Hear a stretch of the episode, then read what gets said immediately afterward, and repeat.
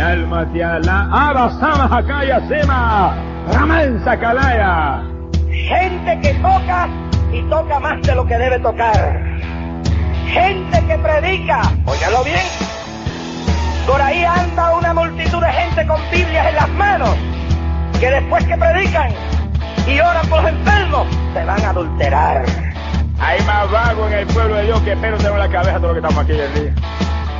Hemos descubierto en otros países hombres religiosos, tanto evangélicos como católicos, homosexuales. Ya no hay tiempo para rock and roll. Ni rock cristiano tampoco. Repente al diablo y todo el. Allá, en el estado de Ituriana, arrestaron un obispo católico por la seducción de 33 monaguillos. No ponga los ojos en este mundo asqueroso y depravado que va a hundir con el mundo. Gracias por descargar el podcast A Teorizar. A Teorizar es un podcast donde se hablan temas de ateísmo, agnosticismo y escepticismo todas las semanas. Nos puedes visitar en ateorizar.com o seguirnos en Twitter en Ateorizar. También te puedes unir a nuestro grupo de Facebook o enviarnos mensajes a través de nuestro email ateorizar.gmail.com.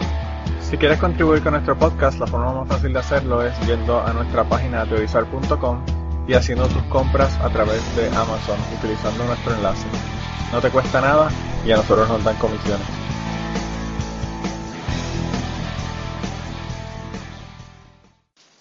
Esta semana continuamos con las aportaciones de Kierkegaard al podcast y esperamos que las disfruten. Nosotros disfrutamos mucho cuando las hacemos, pero tenerlas así todas juntas es mucho más fácil para mantenerlas y para tenerlas en un solo lugar.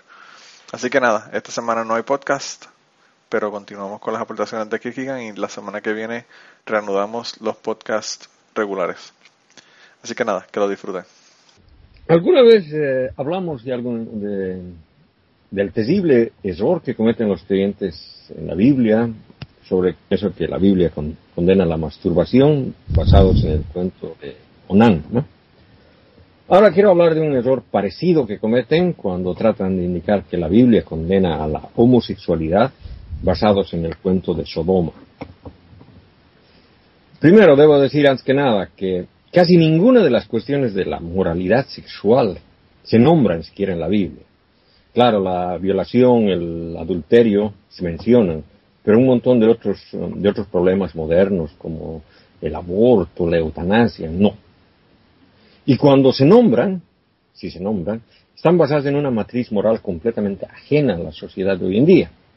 Por ejemplo, el sexo prematrimonial es tomado en la Biblia como un problema de propiedad, como una violación a los derechos de, propiedad del padre. Digo esto solo para ilustrar que en esos tiempos se vivían en sociedades completamente diferentes a las que son de, de hoy en día y por eso resulta absurdo, tratar siquiera de extraer valores morales en, este tipo de asuntos de la Biblia, ¿no? Si incluso en la Biblia ni siquiera se habla del amor romántico. Bueno, quizás un par de veces, pero no como una norma. ¿no? Bueno, veremos lo que pasa en esta historia. Hay que aclarar que la interpretación popular de la historia es de que en Sodoma y Gomorra estaban habitadas en su totalidad por homosexuales, algo que desde luego resulta absurdo. Pero entremos a la historia. La historia se encuentra en Génesis 19. Resulta que Dios ha escuchado unos rumores de que Sodoma y Gomorra no son buenos lugares. Bueno, en realidad, un capítulo más antes dice, lo que dice es que Yahweh le cuenta a Abraham que ha escuchado el clamor de Sodoma y Gomorra y que su pecado es gravísimo y que por lo tanto él mismo irá a hacer indagaciones allí. Sin embargo, más adelante en, la historia, lo que hace es mandar un par de ángeles a comprobar que a comprobar qué es lo que pasa ahí. Y cuando estos llegan a las puertas de la ciudad, se encuentran allá con Lot. Lot es un sobrino de Abraham, que ya hace algún tiempo vive allí con su esposa y sus dos hijos, ¿no? Y Lot les pregunta, ¿no? ¿Dónde van a dormir esta noche? Bueno, antes que nada, los ángeles no son, no son tipos con alas ni nada, sino son personas comunes y corrientes, más o menos como el ángel Arnal acá. ¿no? Lot les pregunta, ¿no? ¿dónde van a...? No soy tan normal, ¿eh? Tengo que reconocerlo. bueno, ¿dónde van a dormir esta noche? Y ellos le responden, que no tienen un lugar, que tendrán dormir en la plaza. Y Lot les invita, incluso insiste de que vayan a dormir a su casa. Y una Después allá les invita a comer y luego más tarde se retiran a dormir. A medianoche despiertan con que todo el pueblo, y dice, desde los más mozos hasta el más viejo, están tocando la puerta de su casa. ¿Dónde están los hombres que han venido a ti esta noche? Sácalos para que abusemos de ellos. Bueno, eso dice en la Biblia de Jerusalén. En la traducción del Watchtower, la cosa es peor aún. Dice, ¿dónde están los hombres que entraron contigo esta noche? Sácalos para que tengamos ayuntamiento con ellos. Bueno, una traducción más cercana a lo que dice el texto hebreo original, he tenido que buscar en, una versión de Zeini Valera de los del 60, una versión antigua. Y ahí dice, ¿dónde están los varones que vinieron a ti esta noche? Sácalos para que los conozcamos. Y es que la palabra usada ya en hebreo significa conocer, para que los conozcamos. O sea que la traducción católica de abusemos o la traducción de los testigos de Jehová de tener ayuntamiento o similares en otras traducciones no, no tiene nada que ver. Y es que la palabra conocer es usada algunas veces en la Biblia en sentido sexual. Por ejemplo, Adán conoce a Eva y luego de ahí nace Caín. Sin embargo, en la mayor parte de los casos significa exactamente lo mismo que significa hoy en día, ¿no? Conocer. Eh, un ejemplo claro está en, justo en, el capítulo anterior, Yahweh les dice a los ángeles que él conoce a Abraham. ¿Significa eso que Yahweh se escapa en las noches para tener sexo con Abraham? Uno nunca sabe con lo depravador que eres hijo de puta. Que, lo digan a María. bueno, ah, bueno a, decir, a, decir verdad, eh, esa historia parece indicar de que Yahweh tuvo sexo con Sara, la esposa de Abraham, y que el, hijo, su hijo Isaac es hijo de Jacob, pero es otra historia, ¿no? Pero de todas maneras, Lot les dice, no, por favor, no, no hagan esa maldad. Miren, aquí yo tengo dos hijas que no han conocido varón. Ahí sí utiliza la palabra conocer en el sentido sexual. Está diciendo que tiene dos hijas vírgenes. A ellas les sacaré y hagan con ellas lo que quieran, pero no estos hombres que he brindado cobijo en mi casa y no puedo traicionar. Cállate o te trataremos peor que a ellos. Y forcejean con Lot hasta casi romper la puerta. Entonces salen los dos hombres y revelan que son seres sobrenaturales. Los enseguecen a todos los que estaban ahí. Y luego le dicen a Lot, mira, saca de aquí a toda tu familia y huye porque vamos a destruir este lugar por órdenes de Yahweh. Entonces Lot trata de, de llevar también a los novios de sus hijas, pero estos no le creen y bueno, los dejan. Huye al monte y no miras atrás, le dicen los angelitos, y Lot huye, pero su esposa mira atrás y queda convertida en una estatua de sal. En síntesis, toda esa región queda desértica, con excepción de Soar, un pequeño oasis que, cerca del cual se va a vivir Lot. Y bueno, posiblemente la confusión sobre el verbo conocer se debe a que en la misma historia Lot dice que sus hijas son vírgenes usando ese verbo. Si, si quieren conocer a alguien, conozcan a mis hijas, parece decir, ¿no? Pero ¿qué diablos está haciendo Lot? Obviamente no está dando una alternativa para satisfacer los deseos sexuales, porque supuestamente está hablando con un montón de homosexuales. ¿Qué interés tendrían ellos con sus hijas? Y además, ¿no? Si todos los hombres de Sodoma eran homosexuales, ¿cómo consiguieron las hijas de Lot pretendientes que iban a casarse con ellas? claro. No solamente eso, que sin, sin eh, expresar lo primero y lo más obvio que tú expresaste, que es decir que todo el mundo son homosexuales es tan estúpido como decir, como dijeron al que no habían homosexuales en, Irán. O sea, que, que eso, eso no tiene sentido de, de, de, la, de la salida, ¿verdad? El comentario. Bueno, eh, el, el asunto es de que en realidad hay una historia muy similar más adelante en la Biblia, en Jueces 19. Y posiblemente esta historia, la, que les he contado de, Lot, está basada en, esa historia, en la de Jueces. Y esa historia trata de un hombre levita, no, no tiene nombre, los levitas eran ayudantes de los sacerdotes, ¿no? Que por distintos motivos, con dos asnos, un criado y su concubina, llegan a Gibea, donde iban a dormir en la plaza, cuando otro hombre les ofrece albergue, ¿no? Y como en la historia de Lot, comen y a la medianoche, esta parte la voy a leer directamente de la Biblia para que vean el parecido. Está en Jueces 19, del, capítulo, del versículo 22 adelante. Y mient- mientras alegraban su corazón, los hombres de la ciudad, gente malvada, cercaron la casa y golpearon la puerta y le dijeron al viejo dueño de la casa, haz salir al hombre que ha entrado a tu casa para que lo conozcamos. El dueño de la casa salió donde ellos y les dijo, no, hermanos míos, no os portéis mal, puesto que este hombre ha entrado a mi casa, no cometáis ese infame. Aquí está mi hija, que es doncella, os la entregaré, abusad de ella y haced con ella lo que os parezca, pero no cometáis con ese hombre semejante infamia. Pero aquellos hombres no quisieron escucharla. Entonces el hombre tomó a su concubina y se la sacó afuera. Ellos la conocieron, la maltrataron toda la noche hasta en la mañana y la dejaron al amanecer. Bueno, es- en esta historia los malvados sí conocen a la mujer, la violan toda la noche, ¿no? Sí. Y este cuerpo, este cuento en realidad termina de una manera terrorífica, porque más adelante el hombre la recoge a la mujer eh, que estaba maltratada y luego la descuartiza en 12 pedazos y reparte sus pedazos en todo Israel. Y esta historia en realidad es terrible. Tiene, motivos políticos, porque eh, empieza más adelante diciendo de que en esa época no había rey y por eso reinaba caos, anarquía. Es una historia mm, dada para aceptarla, para que la gente acepte la monarquía. Y lo que queda claro en las dos historias es que lo que querían los malos de la película es matar al extranjero y robarle sus pertenencias. Lo malo de Sodoma no tiene nada que ver con la homosexualidad, sino con la falta de hospitalidad. Su pecado es la xenofobia. Hoy en día la hospitalidad no tiene el valor que tenía en esa época. Hoy, hoy uno viaja, existen hoteles en todo lado. En esa época, el que te den cobijo durante una noche de viaje podría significar la diferencia entre la vida y la muerte. Por eso Lot es eh, presentado como un héroe, ya que es capaz de sacrificar a sus hijas por defender un valor moral que hoy no significa nada. ¿no? Claro que incluso en esta época, en esa época, si hubiera vivido en esa época, yo no sería tan hijo de puta. ¿no?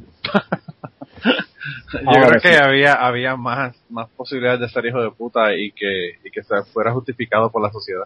Realmente, pues Claro. puedes apedrear a tu hijo, matar a tu hijo, apedrear homosexuales, hacer 20 mil cosas y pues se veía se veía bien, se veía como normal. Bueno, Bueno, como normal, yo creo que te sí, premiaban. en- bueno, claro. Pero en síntesis, ¿no? Lo, lo que quería decir en esto era de que Sodoma no tiene nada que ver con, la homosexualidad, como Onan no tenía nada que ver con la masturbación, ¿no? O sea, de que mm, si van a usar el, cuento de Sodoma para atacar a los homosexuales, está mal usado. Bueno, esa, era la, la charla de hoy, ¿no? Pero fíjate, eh, Kirkin, es interesante porque no solamente hoy, sino todas las veces que tú has comentado y que has hecho hecho eh, pues, presentaciones como esta de las que estás haciendo al principio del podcast, uno se da cuenta de toda la cantidad de, de historias bíblicas, de parábolas, de, de qué sé yo, de 20.000 cosas que se están utilizando por la iglesia y, y que la están entendiendo mal y están utilizándola injustificadamente para a dar una enseñanza, ¿verdad? De la que ellos les da la gana de que, que quieren dar.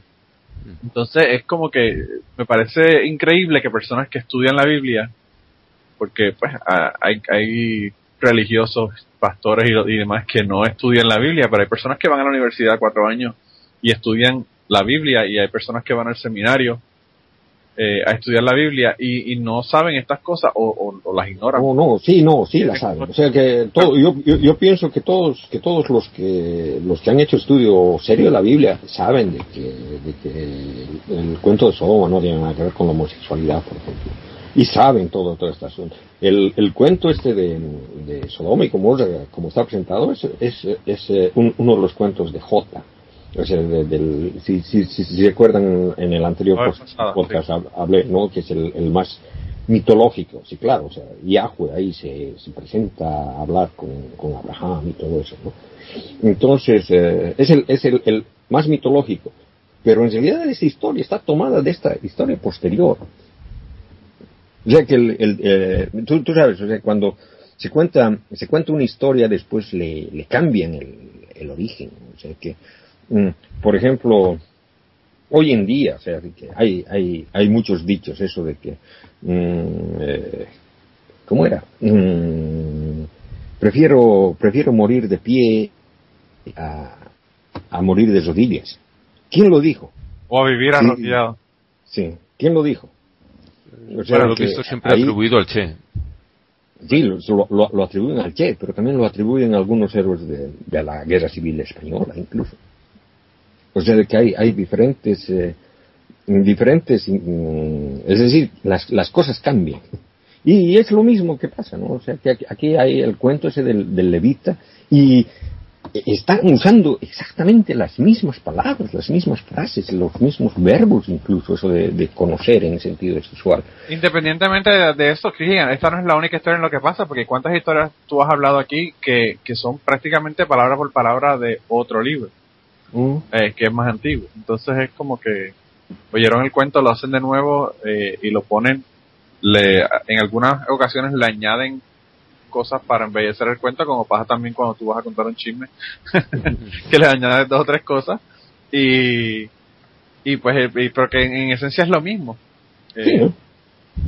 Bueno, hoy, hoy, hoy en día vemos eso mu- mucho, por ejemplo, con el asunto de lo que, de lo que pasa en Venezuela, ¿no? Donde se publican fotos que en realidad fueron tomadas en Chile cuando la revuelta estudiantil, o que Sí. fueron tomadas en Egipto, o Bueno. incluso de al- alguna- algunas fotos de, de las protestas en Mérida, en México, de hace dos años. O sea que, como, como la, el, el Internet aguanta todo.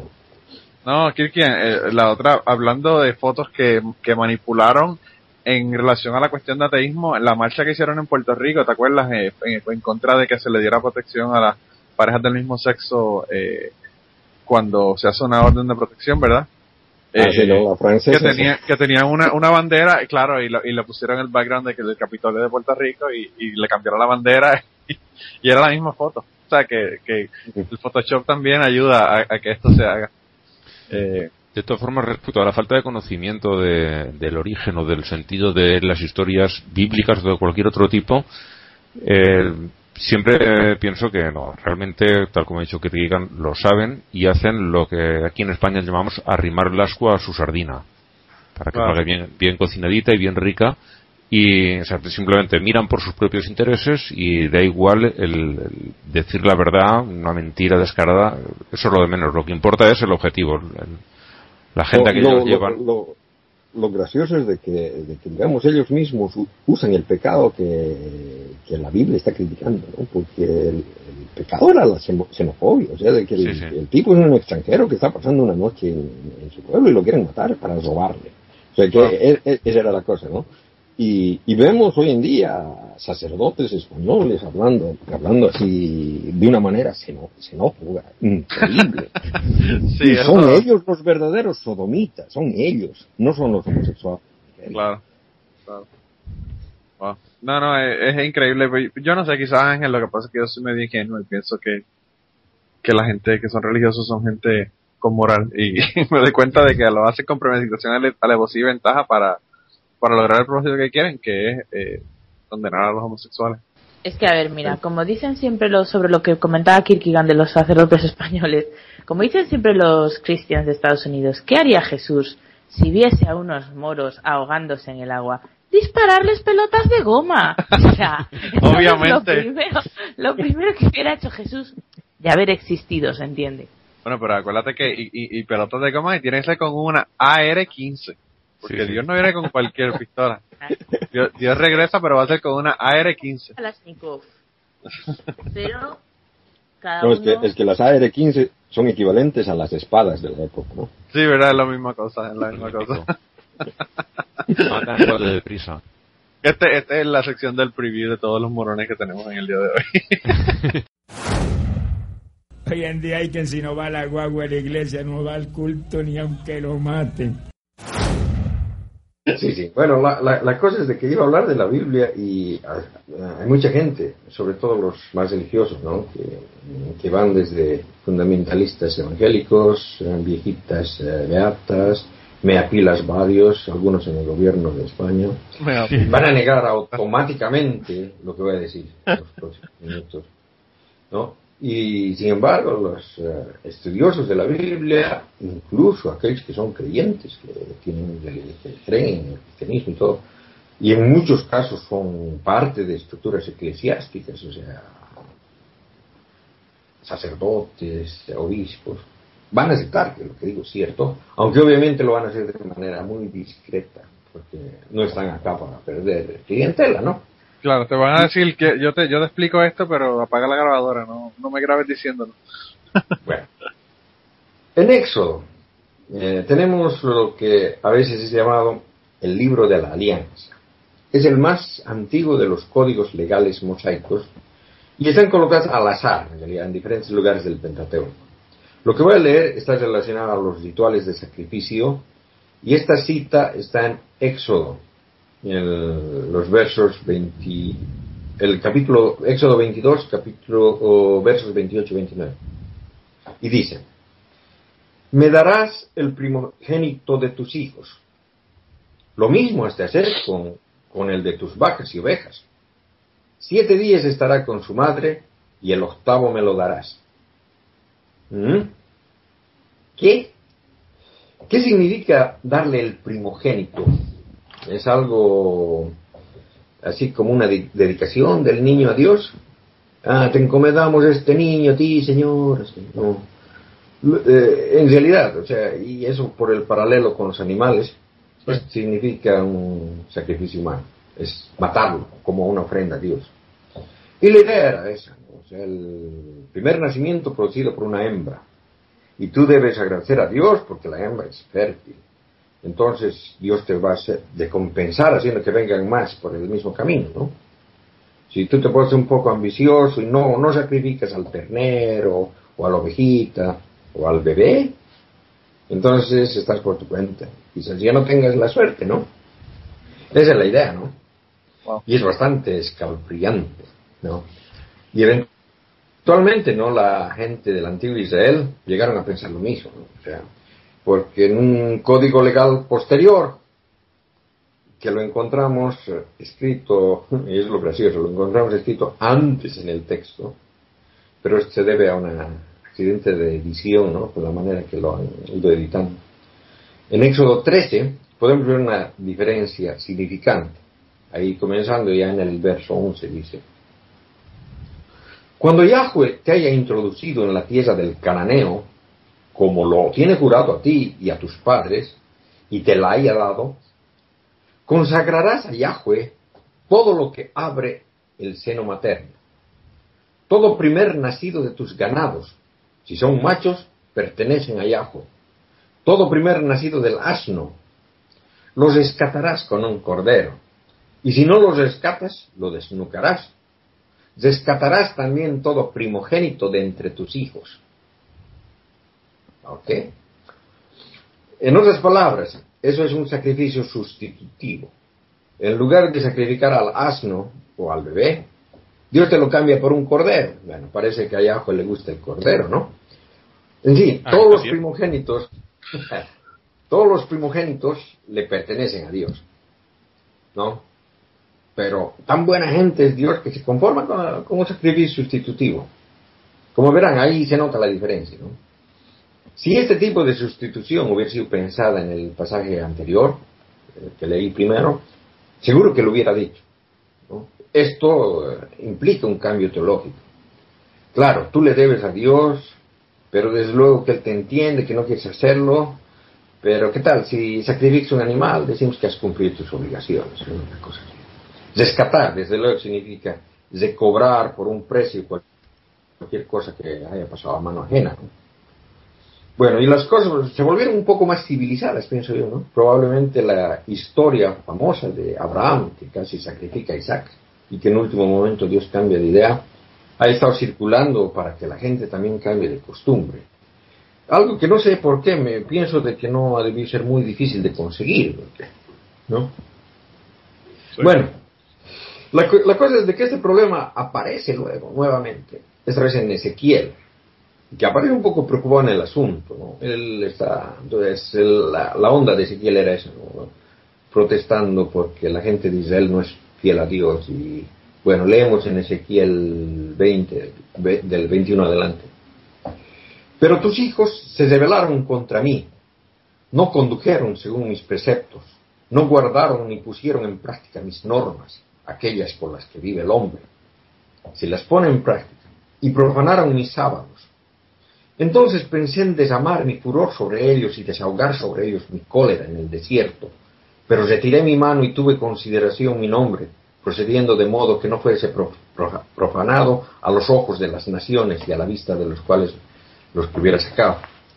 Pero una vez más alcé mi mano hacia ellos en el desierto, jurando dispersarlos entre las naciones y esparcirlos por los países, porque no habían puesto en práctica mis normas, habían despreciado mis preceptos y habían profanado mis sábados, y sus ojos se habían ido tras los ídolos de sus padres, e incluso llegué a darles preceptos que no eran buenos y normas por las cuales no podrían vivir, y los contaminé con sus propias ofrendas, haciendo que pasaran por el fuego a todo primogénito, a fin de infundirles horror y para que supiesen que yo soy Yahweh. Ujulesa, ¿no? Esto está en la Biblia.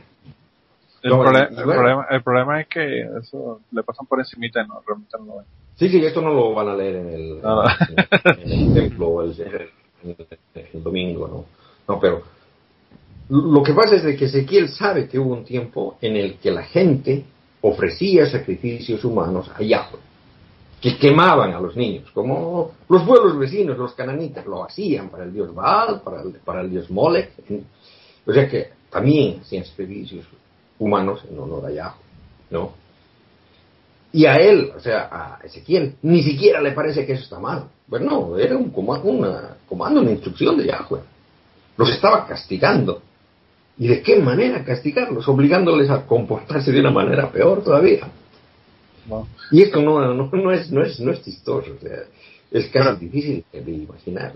Pero fíjate, eh, Kirkian, yo he escuchado personas diciendo que, que, que la, la, razón por la que se hizo el sacrificio de Jesucristo es para, para que fuese el último sacrificio humano.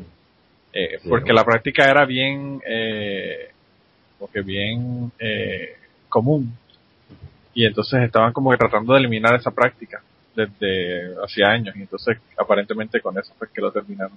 No sé qué no, lo, lo, que pasa lo que pasa es eso de que Ezequiel sabía sabía de que había sacrificios humanos pasantes y digamos eso les está sacando en cara a los a los, uh, a los judíos. Es decir, Ezequiel les está tratando de justificar la, la cuestión esta de que el pueblo judío no, no, no, ha sido independiente mucho tiempo, o sea que todo el tiempo los vecinos les han estado invadiendo y les han estado sacando en exilio y han estado, como dice ahí, dispersados entre, entre otras naciones, yo. Y, y eso ha sido por... Y está tratando de justificar eso, ¿no? Dios hace eso porque ustedes no, no, le han hecho caso y porque no, no, no, no quemaban a sus, a sus bebés, ¿sí? O sea, o sea, de que es bien, es bien bien jodido, es, bien jodido. Muchas ah. cosas de este estilo están en la Biblia.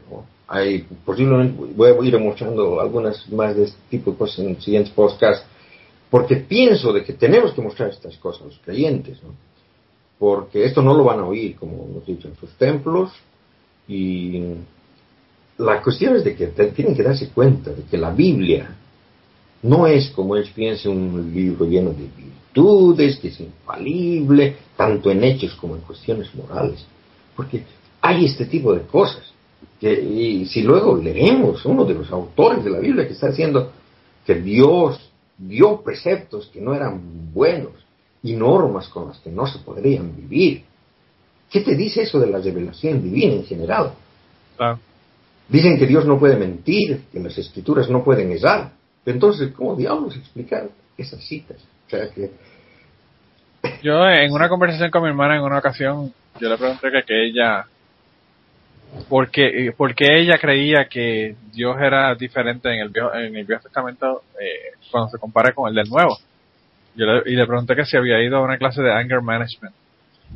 Y, y, ni siquiera ni siquiera me contestó. Ni siquiera le pareció gracioso que a mí me parece gracioso pero a ella ni siquiera gracioso le pareció el, la pregunta. Porque es verdad el, esa si tú comparas, es, una cosa increíble. hay, hay, hay, una, hay una cuestión, o sea, de que la, la verdad, o sea, el, el Dios del, del antiguo, el más antiguo de los dioses de, la Biblia, o sea, que ese, ese es el, ese Dios mitológico, el que hemos hablado del Génesis y todo eso, ese, en realidad son varios dioses, o sea, ese, ese, como, como diríamos, si tú tuvieras varios perros y les enseñas a cada perro un truco, y después, bueno, te abuses de tener tantos perros y decides que vas a tener solo uno que, que sepa todos los trucos que, que han aprendido todo el resto. Es eso.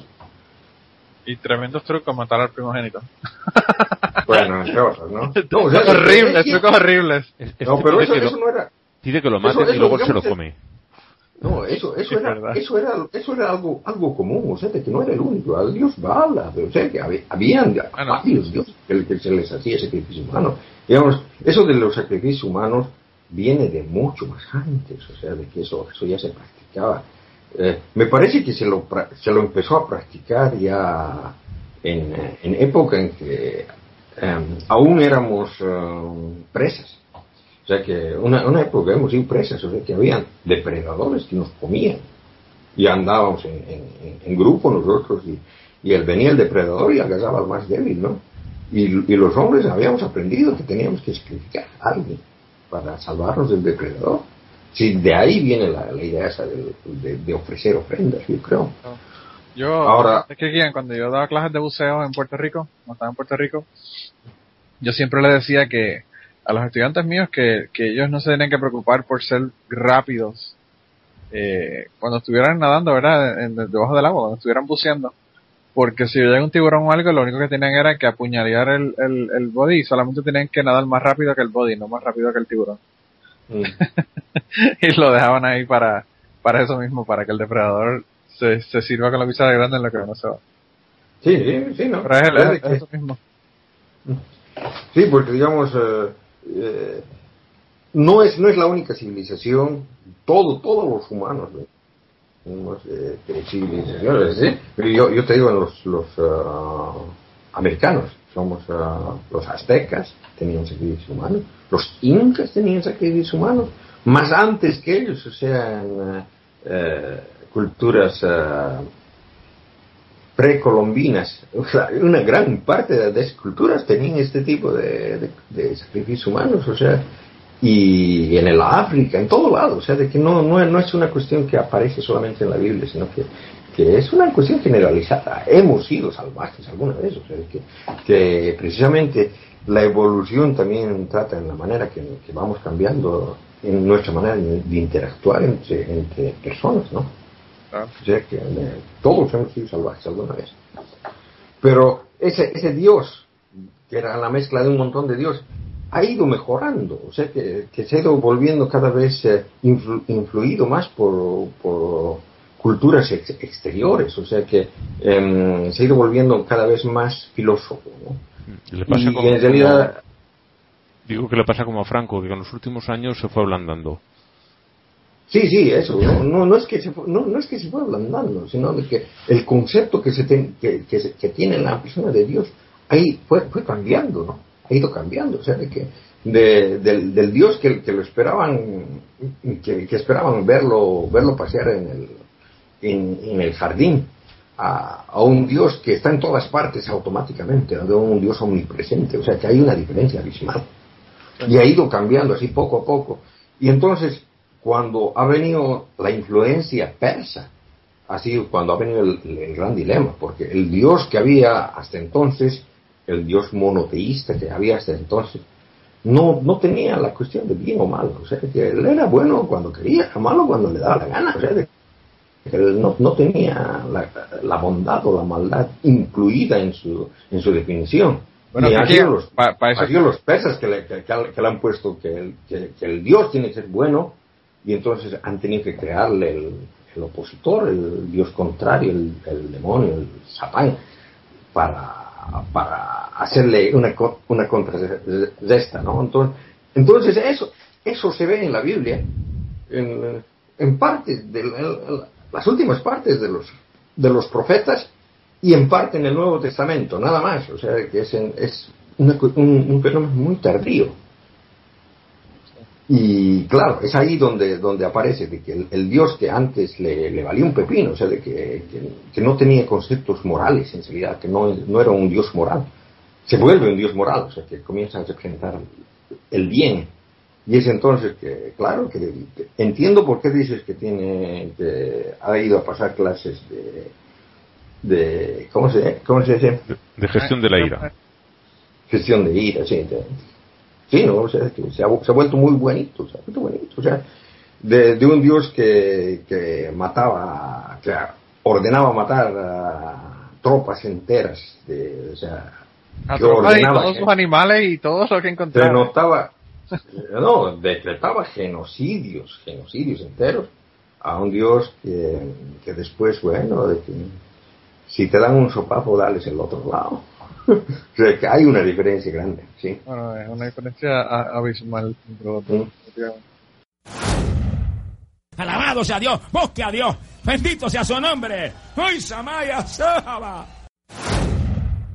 Empezaré, empezaré con, con la historia bíblica de esta semana. Sí, sí, sí, comienza. La, la historia de, bueno, son historias bíblicas que generalmente están con tinta invisible, ¿no? Porque parece que solamente las, las leemos los ateos. Esta historia está tomada del libro de, de Jueces, capítulo 11.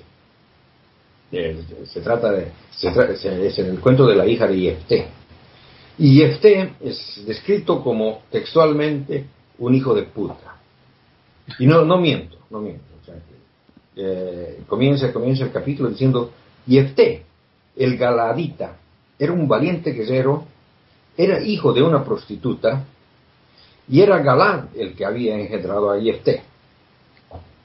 Pero la mujer de Galad le había dado otros hijos, y crecieron los hijos de la mujer, y echaron a Jefté diciéndole, tú no tendrás herencia en la casa de nuestro padre, porque eres el hijo de otra mujer.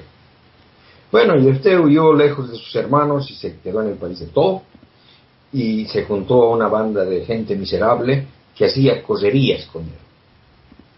Bueno, en otras palabras, el tipo era un bandolero. ¿no? Una O sea, que el, que el tipo era, era un hijo de puta y hacía ejecutadas.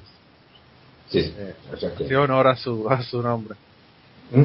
Bueno, pero resulta de que luego los amonitas, y no son los vendedores de amonio, no, no, sino uno de los pueblos Y las setas cananitas. venenosas.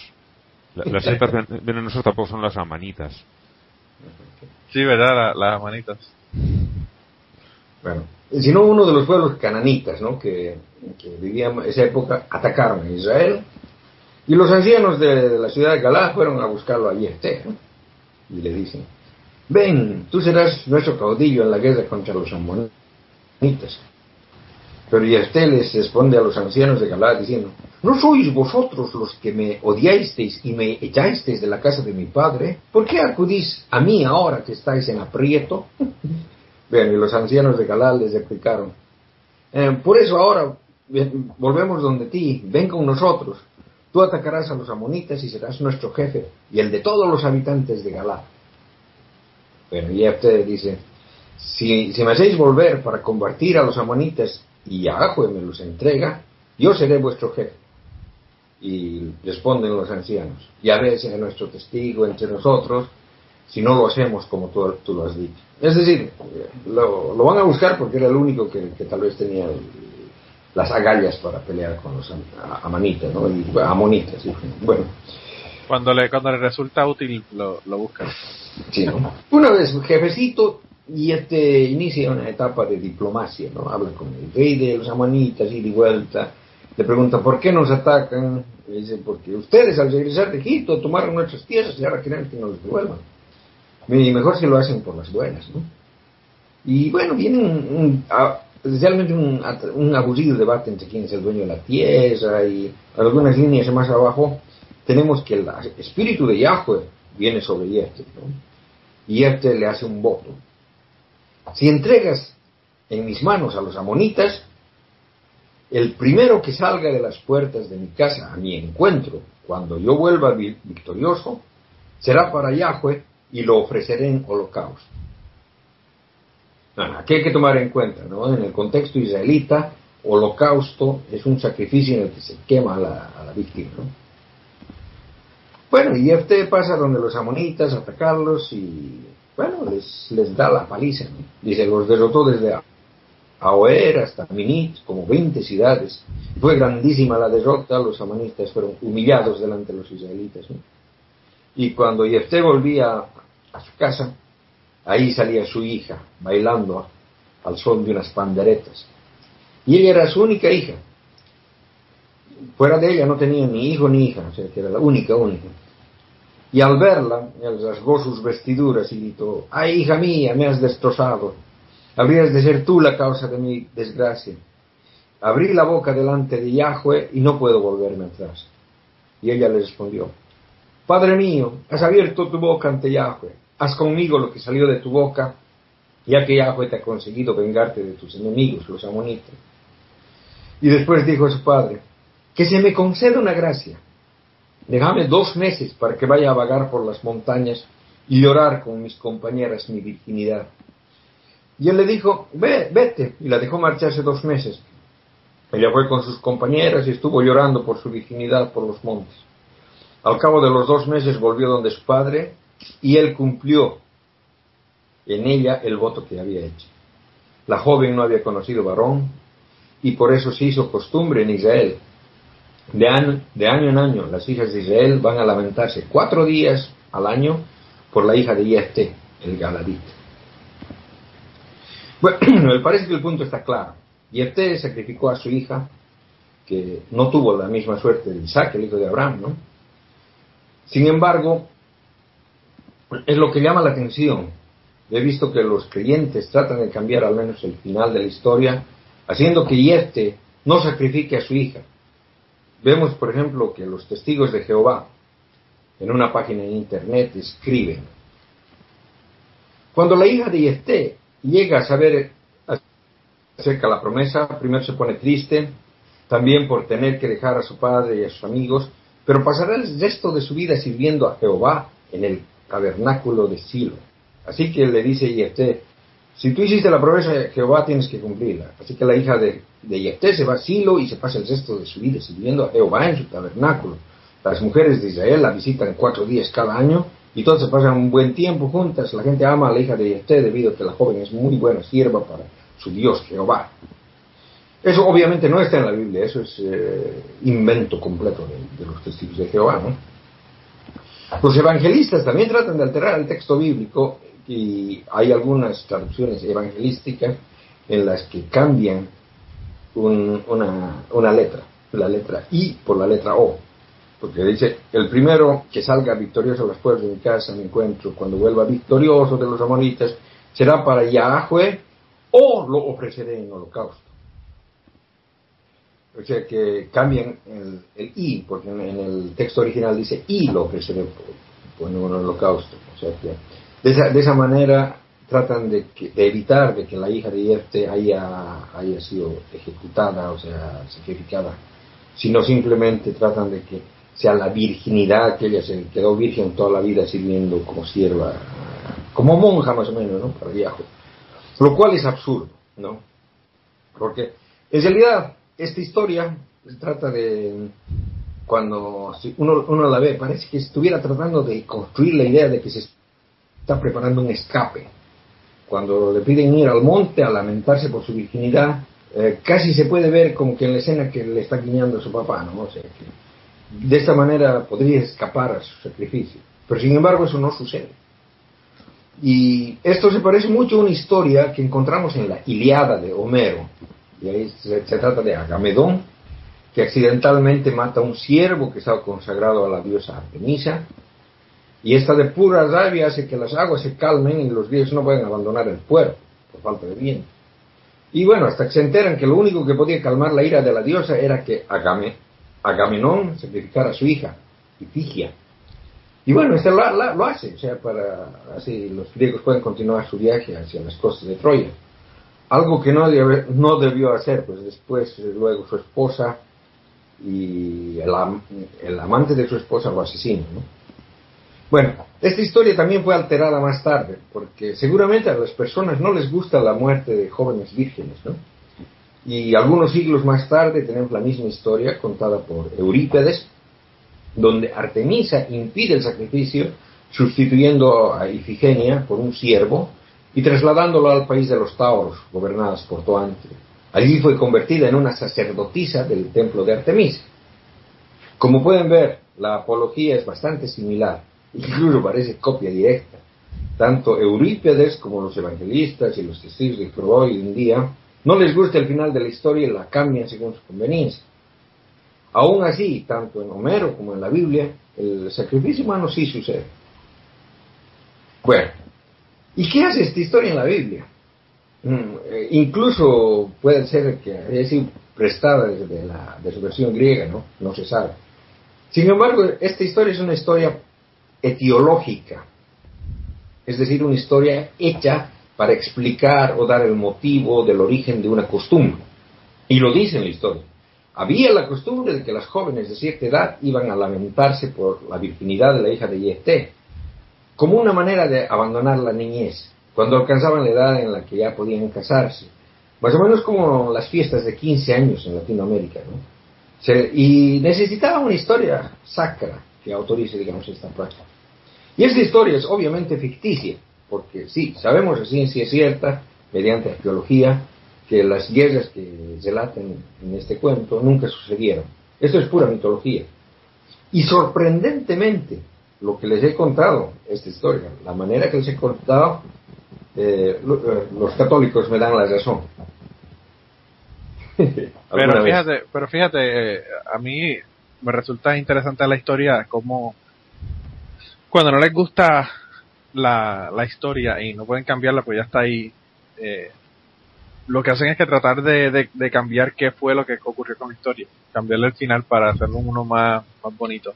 Sí, eh, sí. sí, Por lo menos la Iglesia Católica lo que decía era, bueno, esto entonces no es uno de los libros que vamos a, incluir. Eh, no, no, sí, sí, que está incluido. Está, incluido, No, no, no, este sí, pero que lo que te quiero decir es que la Iglesia, la Iglesia Católica lo sacaba completo eh, y entonces, eh, pues otros grupos que, que pues, ya no pueden hacer el asunto, como los testigos de Jehová que estaban mencionando, lo que hacen es que entonces cambian la historia. Ah, sí, sí, sí. Sí, le, han cambiado el, el, significado, ¿no? O sea, han cambiado el, sacrificio que, que, en realidad significa un holocausto, significa quemarla, lo, han cambiado porque la, la, metieron como sacerdotisa a un templo, ¿no? Han hecho lo mismo que, Eurípides. Ah, no, iba a decir que han hecho lo mismo que Disney. ¿Que Disney? Sí, Disney cambia los, los finales de cualquier historia para que siempre terminen bien. Ah, bueno, sí, sí, sí. eso sí, eso sí es cierto. Pero no, sé, yo, yo, yo pienso que con, con toda la revisión que la Iglesia Católica hizo, yo realmente no sé cómo ha quedado tanta historia horrible en la, en la Biblia. No, no, no. Después de toda la, revisión. esta cuestión no es, no es, no es, no es eh, de la Iglesia Católica. Es, esta, este, estas historias están en el Antiguo Testamento que son parte de la escritura hebrea, o sea, de la escritura de los judíos. Yo eso lo entiendo, lo que te quiero decir es que con toda la revisión que hizo la Iglesia Católica de la Biblia y todo lo demás, yo no entiendo cómo ellos eh, no quitaron eso de ¿Cómo sería el original, no? Para que dejasen esto. no, yo, creo que no, no, se, no, no, no, se podía sacar. Además de que hay, hay el, el otro dilema, de que mm, el original, el original, o sea, no, no se sabe de cuándo, cuándo sería, pero mm, los evangelistas toman las traducciones, toman eh, los textos estos y los traducen del hebreo original que dicen, ¿no? Sin embargo, los textos hebreos que lo que lo tienen son mucho más posteriores que los que usa la Iglesia Católica, que está usando una traducción al griego del, que era hebreo original. Y ahí, ahí viene el, detalle. Eso, es lo que lo hace simpático, todas las cosas. Es por eso que, digamos, los rollos del mar, mar muerto son tan, tan interesantes, porque se ha podido ver eh, los cambios que han habido durante, durante eh, un periódico, un, un, periodo anterior a los textos actuales que, se están usando los, sobre todo los protestantes, ¿no? pero también en relación a, la traducción que, tienen los católicos, que como te digo, los católicos es una traducción de una traducción, o sea, usan del, del griego. Y eso es lo, lo, que, lo que hace chistoso, digamos, el Nuevo Testamento, porque en el Nuevo Testamento lo tenemos a Jesucristo citando en Jerusalén hacia sacerdotes del templo judío en Jerusalén. Está citando eh, cuotas de, que están sacadas de la traducción griega de, la Biblia, que los hebreos no, no, no, no le hubieran hecho caso siquiera. Sí. Porque, digamos, los que, el texto que ellos tenían era hebreo original y no es lo mismo. O sea que hay, hay diferencias bien sutiles. Lo, lo, lo de bueno es de que, digamos, los católicos tienen, tienen la, la buena, buena cosa de aceptar que, que muchas de las, de las de los cuentos son ficciones y, y realmente, digamos, se conocen esta cuestión de, de que hay historias etiológicas que son, digamos, como relatos para contar a los orígenes de ciertas costumbres o de ciertas cosas. ¿no? Y ese es un típico, es un caso típico. Mientras que los eh, fundamentalistas eh, que creen que la Biblia, todo lo que dice es exactamente correcto, entonces tienen que tienen que aguantarse todo, todo este tipo, tipo de cosas. Lo que pasa también, yo pienso que en la iglesia católica, pues obviamente yo pienso que hay más personas que han estudiado o, o hay un requerimiento de estudiar la Biblia para eh, pues ser sacerdote o lo que fuera. En las otras iglesias hay pastores que son pastores porque hablan bonito, porque eh, que, realmente no han estudiado la, la- los orígenes y la Biblia como la han estudiado en la iglesia católica. Entonces, Sí. yo pienso que eso sí. Oyendo a estos, por ejemplo, los manejadores de serpientes de, de Snake Salvation, eh, me da la impresión de que les viene justito para leer y escribir. La forma que tienen de, de expresarse y de... Sí. Los veo... Y yo le dije, mentira del diablo. Este de afuera no cree ni en la luz eléctrica. Es el de adentro el que cree. Sonríase si puede. Esta semana, ¿no? Más que centrarme en algún relato bíblico, que parece que ya, que ya empieza a aburrir también, ¿no? Eh, quisiera empezar dando un resumen global sobre la, la- la evolución de la religión. Y los oyentes más antiguos quizás eh, recordarán de que he hablado algo de esto alguna vez tiempo atrás, ¿no? Y es que mm, la religión original primitiva aparece más o menos en la época de los neandertales y era el animismo. Todas las religiones actuales eh, y muchos de los pensamientos supersticiosos eh, actuales también se basan en esta religión. Y el animismo, en síntesis, sos- sostiene que todos los objetos del mundo real tienen un ánima o un espíritu. Actualmente se mantiene, por ejemplo, en el cristianismo, de nuestro amigo innombrable, ¿no? Por ejemplo, en la creencia de que todos tenemos un alma desde el momento de la concepción. vamos, a, vamos a traerlo en todos en todos los, los Sí, ¿no? podcasts. Esa es, esa la el, comodín perfecto, pues Manolo. Es- no sirve como Pero- ejemplo para todo lo que no hay que hacer. el, el animismo, ¿no? Eh, Con el tiempo, cuando ya se determinó que los espíritus de algunos objetos tenían más poder, se transformó paulatinamente en politeísmo. Y con el desarrollo de pensamientos abstractos y descifrando, por ejemplo, los movimientos de las estrellas y complicados mitos, eh, se, se ha- han creado todas las mitologías de la, de la antigüedad, que están basadas en eso, en. El siguiente paso de la evolución fue la asignación de algún dios como un dios protector, así, algo así como el santo patrón de los pueblos, y así nació el enoteísmo. El enoteísmo es en sí la aceptación de la existencia de muchos dioses, pero la adoración exclusiva de uno de ellos. El siguiente paso es casi obvio. El enoteísmo se convierte en monoteísmo, eliminando la pluralidad de los dioses, y este paso es un poco más complejo, pues incluye la combinación de esos dioses con el protector del pueblo, llegando así a un único dios monoteísta. Ahora, el dios monoteísta a sí mismo sufre una serie de transformaciones que van de ser eh, un- obviamente un dios bastante limitado hasta llegar a ser un ser todopoderoso, lo que crea nuevos problemas teológicos, es decir, este ser todopoderoso adquiere un carácter moral y pasa a ser la representación del bien, con lo que se hace necesario la invención de su gemelo malvado, ¿no? Eh, así aparece en el pensamiento religioso la idea de que existe el mal personificado, creando una dualidad, aunque para no retornar al politeísmo, se inventa eh, en una nueva mitología que incluye este nuevo dios malvado, al que no se lo ve como un dios, pero casi con las mismas características de un dios, ¿no? Eh, y es también así todopoderoso, o al menos casi todopoderoso. Cada una de estas etapas de la evolución de Dios deja huellas en el pensamiento humano y a pesar de que la religión, que ha sido siempre aliada con los poderes políticos, trata de eliminar los rastros de su propia evolución, estas huellas quedan en diferentes tipos de pensamiento. Hemos visto, el animismo con la idea del mundo espiritual paralelo al material sigue presente. El politeísmo con la adoración de santos, mártires y varios prototipos basados en mitología siguen también presentes. El enoteísmo sigue presente en la adoración de los santos protectores, las, las vírgenes patronas y qué sé yo, ¿no? Bueno, Y si y, vamos a y hacer- el Dios cristiano que son tres en uno. Y si vamos a ser más concretos, el cristianismo mismo es una mezcla rara entre el enoteísmo y monoteísmo judío con otras mitologías paganas. Ahora, en esta sección siempre he hablado bastante sobre la Biblia, y la Biblia se compone del Antiguo Testamento, que es una recopilación de tradición oral de los pueblos de Judea e Israel, pero realizada con la idea de cambiar el politeísmo imperante en primero en un enoteísmo que se ve claramente en los libros más antiguos, pero luego en un monoteísmo que se veía más, eh, más marcadamente en los libros finales, de, posteriores, ¿no?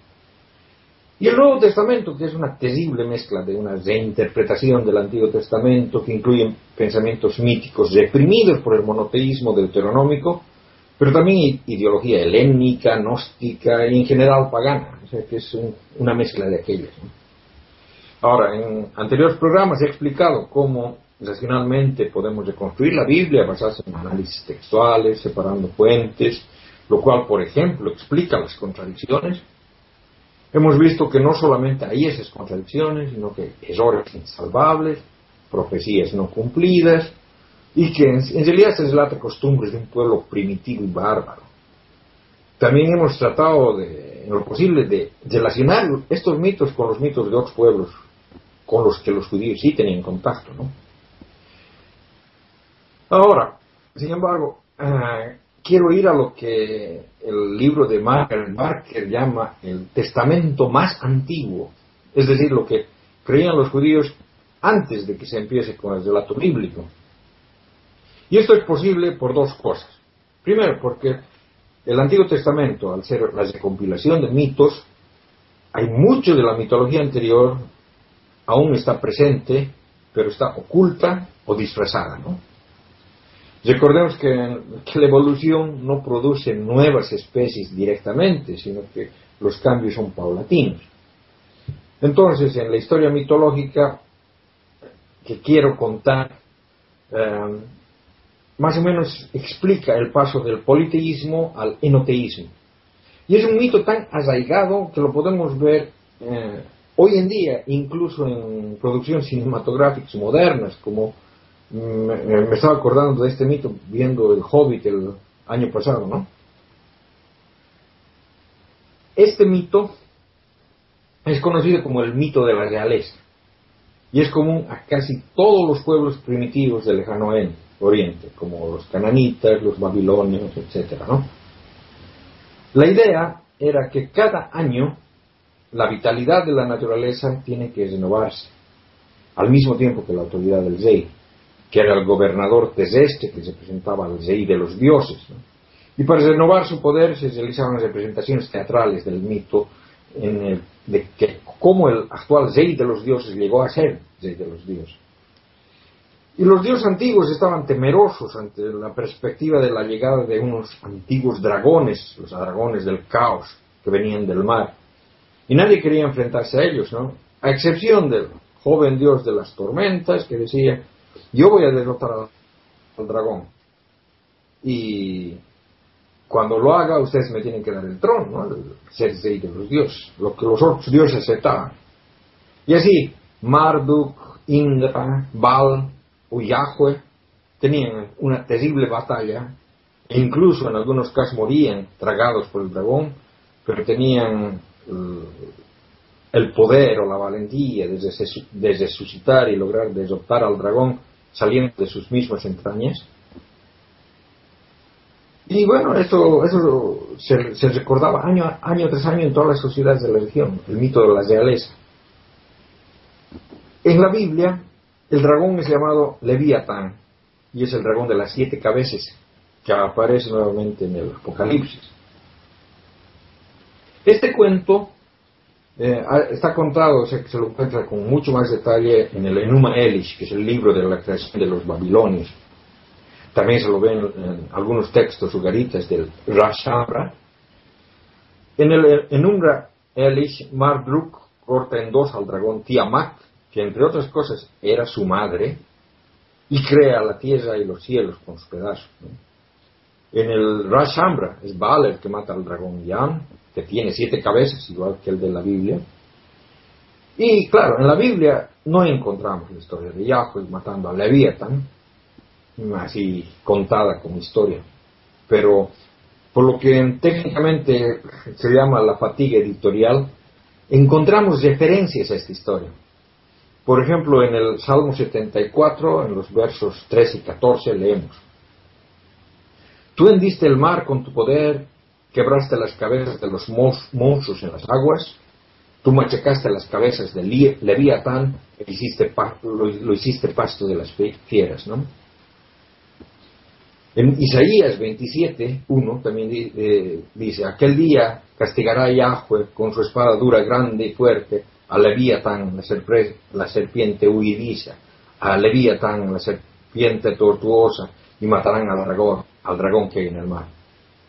O sea, de que, digamos, hay, hay mucha mención, incluso en el libro de Job se, se habla también de, la pelea entre Yahweh y Leviatán, ¿no?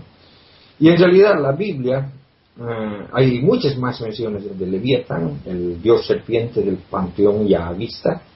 De hecho, como le, creo que les dije más antes, los levitas eran originalmente sacerdotes de Leviatán.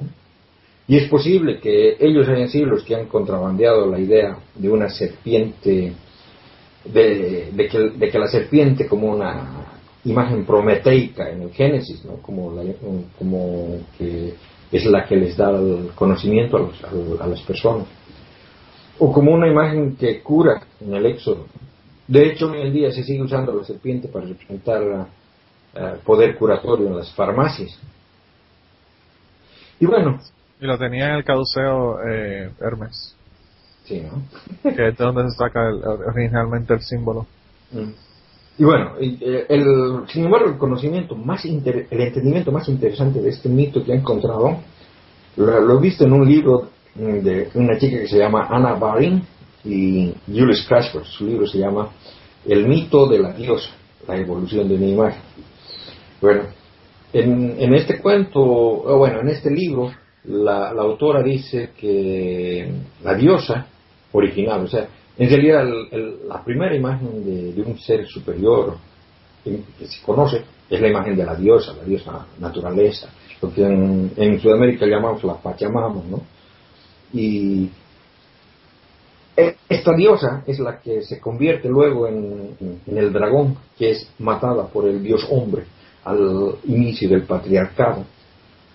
O sea, de que, digamos, el, esta pelea que les conté entre Yahweh y Leviatán sería la, la, pelea entre los hombres y las mujeres, en las que los hombres salen victoriosos para empezar el, el patriarcado y, y, las mujeres quedan sumisas, ¿no? Y es, es una, una, una, imagen bastante interesante que yo pienso que, que le hubiera gustado a Blanca si es que hubiera estado. Ah, y ahí la veo. Blanca, Blanca está ahí, Blanca acaba de llegar. Así que no te pongas a hablar mal de ella a sus espaldas. ¿Cómo estás, Blanca?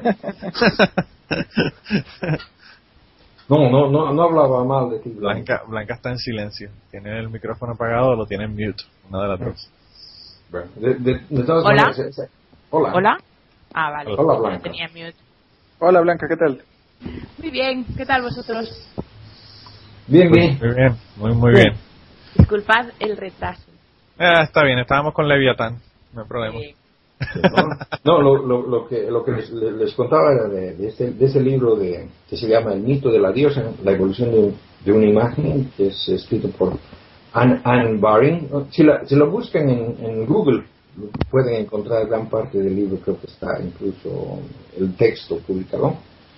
Es, bastante interesante porque, como les digo, llega a, a colocar a la mujer, a la, a la diosa de la antigüedad, o sea, la primera imagen divina que existía en realidad, cómo, cómo ha sido transformada a ser en este dragón del caos que pasa a ser desocada luego por el, por el joven dios, rey de los dioses, y como digamos el final del matriarcado y el principio del patriarcado. Es fascinante realmente ese, tipo de, interpretación. Y bueno, o sea que yo uh, uh, dejo este tema ya por hoy. Y eh, en otros podcasts quisiera entrar a ver algunos dioses del politeísmo judío, ¿no? que, que al final terminaron siendo patriarcas en, la Biblia, como por ejemplo Enoch, Noah, eh, Abraham, Isaac, Elías, Sansón. Ah, es, fascinante, digamos, el, mundo de la mitología, porque es realmente increíble. Pero lo dejamos para futuros podcasts. Bueno, pues lo dejamos para los futuros podcasts entonces. ¡Ay, qué cosa linda! ¡Alabado sea Dios! ¡Qué precioso! Yo, yo voy a hablar de un, de un tema de, dos personajes que, que, tienen mucho que ver con, mi ciudad natal. Ustedes saben que yo soy de Oruro, en Oruro está de moda, o sea que la, la actividad principal es el carnaval, y en el carnaval los dos personajes principales son Satanás y el ángel Miguel. bueno, en, realidad en esta plática quiero retornar a versiones no canónicas de la mitología judía, pero quiero iniciar este relato, que es mitológico, con una cita del Nuevo Testamento, y es en la epístola de Judas, en el verso 9. Y no, no me he olvidado de decirles el capítulo, porque resulta que la epístola de Judas Solo tiene un capítulo y por eso no, no requiere numeración de capítulos, solamente verso 9. Bueno, de todas formas, el verso dice, en cambio, el arcángel, el arcángel Miguel, cuando altercaba con el diablo disputándose el cuerpo de Moisés, no se atrevió a pronunciar contra él juicio injurioso, sino que dijo, que te castigue el Señor ¿Cómo es eso? Es decir, ahí tenemos al arcángel Miguel que se está disputando con el diablo el cuerpo de Moisés. ¿De, dónde sacan eso? me encanta. Bueno, Y tenemos, y tenemos ahí, ¿no? Por, por, algo llamamos buitres a los curas, ¿eh? a ver, aquí, aquí, o sea, si, si Moisés se murió y no se fue directo al cielo, el resto están jodidos porque vamos, o sea, si el cuerpo de Moisés aún se lo disputa el diablo, ya no sé qué garantías hay de ir al cielo, ¿eh? Pero ahora, ahora resulta de que, de que hay un, un, señor que se llama Orígenes de Alejandría, es eh, un mártir cristiano de fines del segundo siglo, que es considerado como uno de los padres de la Iglesia Ortodoxa de Oriente.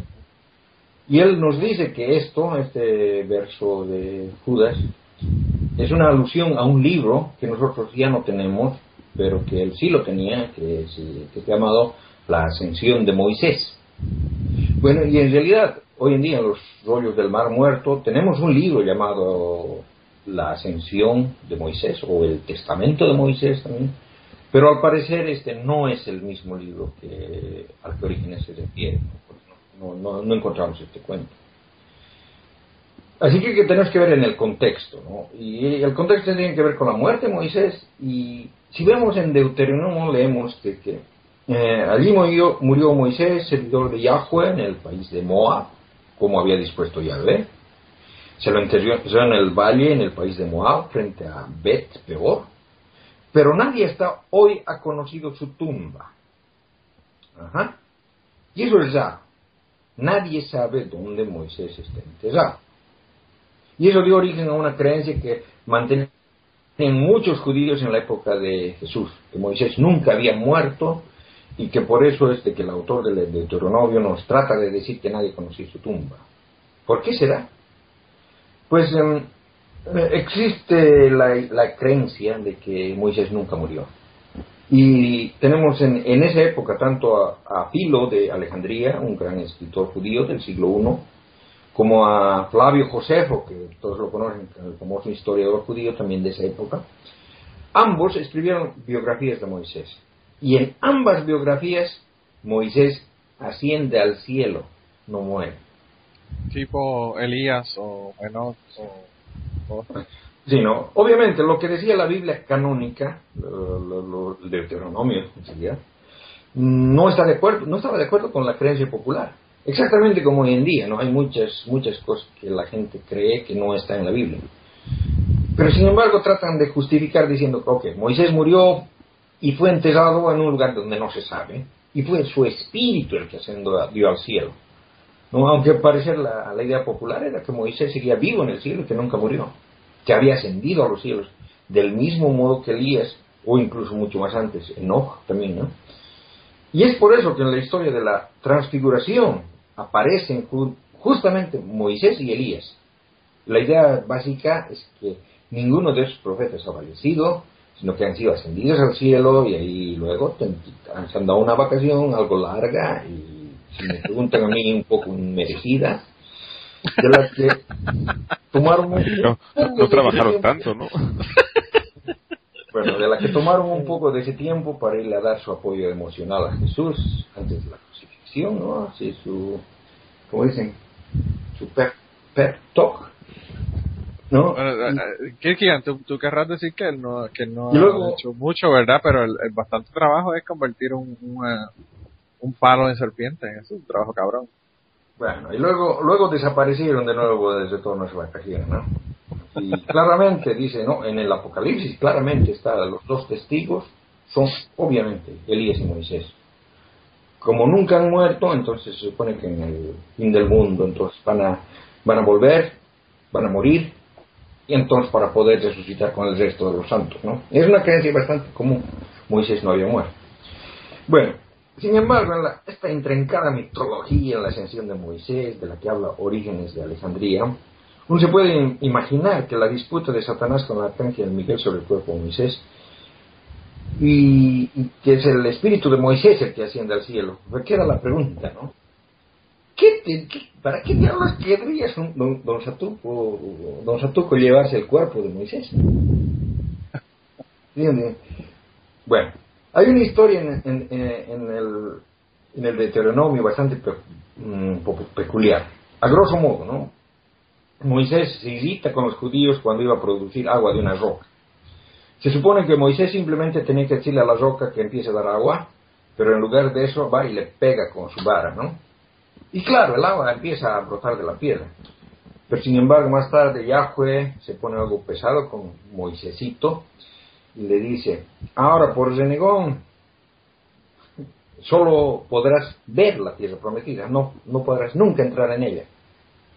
Y claro, es- eso de verdad es tan, pero tan absurdo que uno tiene que preguntarse, ¿por qué esta historia tan boba aparece en la Biblia, no?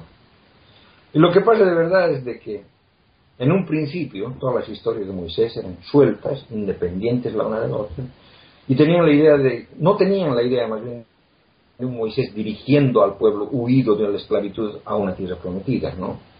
Incluso por eso es el, raro final de, de Deuteronomio que prepara pa- para otra generación que entre a la tierra prometida. Las historias de Moisés no tratan de una caminata absurda, larga en el desierto. ¡Ey, Aarón, ¿dónde está la brújula? No, sino trata de historias de pueblos nómadas. Reflejan que Moisés estaba dirigiendo a unos beduinos, porque eso era la, tradición de ellos, ¿no? Entonces, cuando alguien decide en- entroncar esta historia con la huida de Egipto, la conquista de Canaán, entonces tienen que inventar el por qué Moisés no entró a Canaán y una mejor explicación. No, no querían hacer que Moisés cometa un pecado grave, así que hicieron un pecado que sea absurdo y que la culpa se la lleve Yahweh, ¿no? Que, desde lo, que lo castiga por una infracción ridícula. Y ese fue el pecado de Moisés. ¿no? Eso es lo que le dio a, a don Satuco el derecho de propiedad del cuerpo. Pero qué diablos iba a hacer el, el Sa- Satanás con el cuerpo si el espíritu igual se, estaba en el cielo, ¿no? No sé, quizás iba a ser una pasillada para su amigo Aníbal o algo así. para, para recibir a Phelps en la parrillada cuando llegara.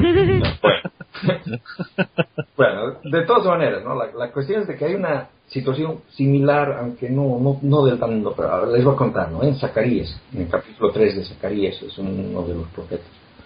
Y ahí de lo que trata es de la ordenación de Josué como sumo sacerdote.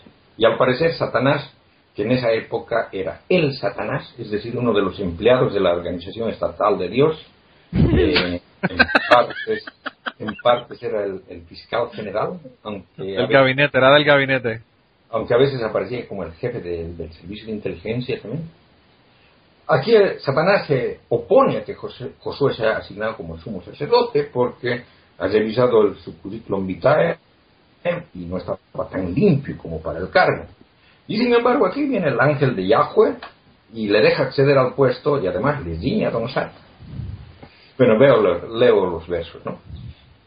Me hizo ver después al sumo sacerdote Josué que estaba ante el ángel de Yahweh, a su derecha estaba Satán para acusarle.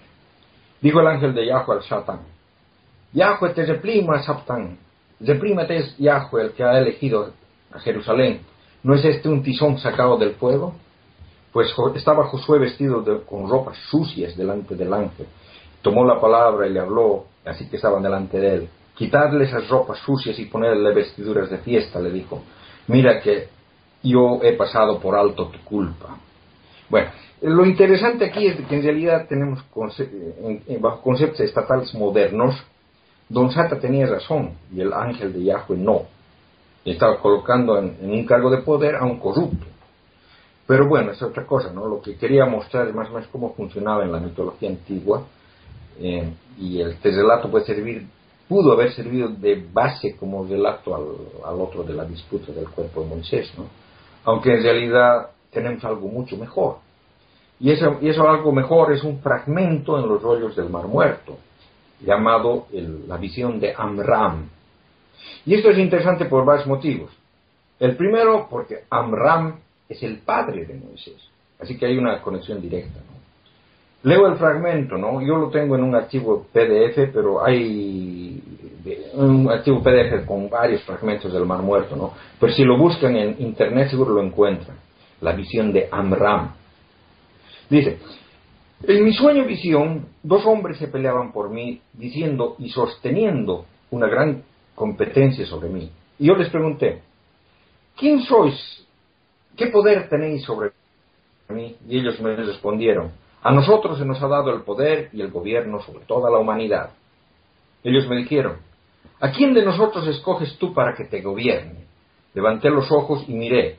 Uno de ellos era terrorífico y su apariencia como de una serpiente, con una capa de muchos colores, pero muy oscura. Y miré de nuevo, y en su apariencia su rostro era el de una víbora.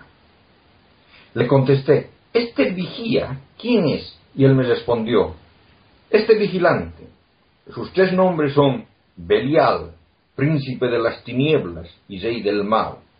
Y le dije al otro vigilante, mi señor, ¿y quién eres tú? Y él respondió, viste la víbora, y él tiene la facultad sobre la oscuridad, mientras que yo tengo el poder sobre la luz.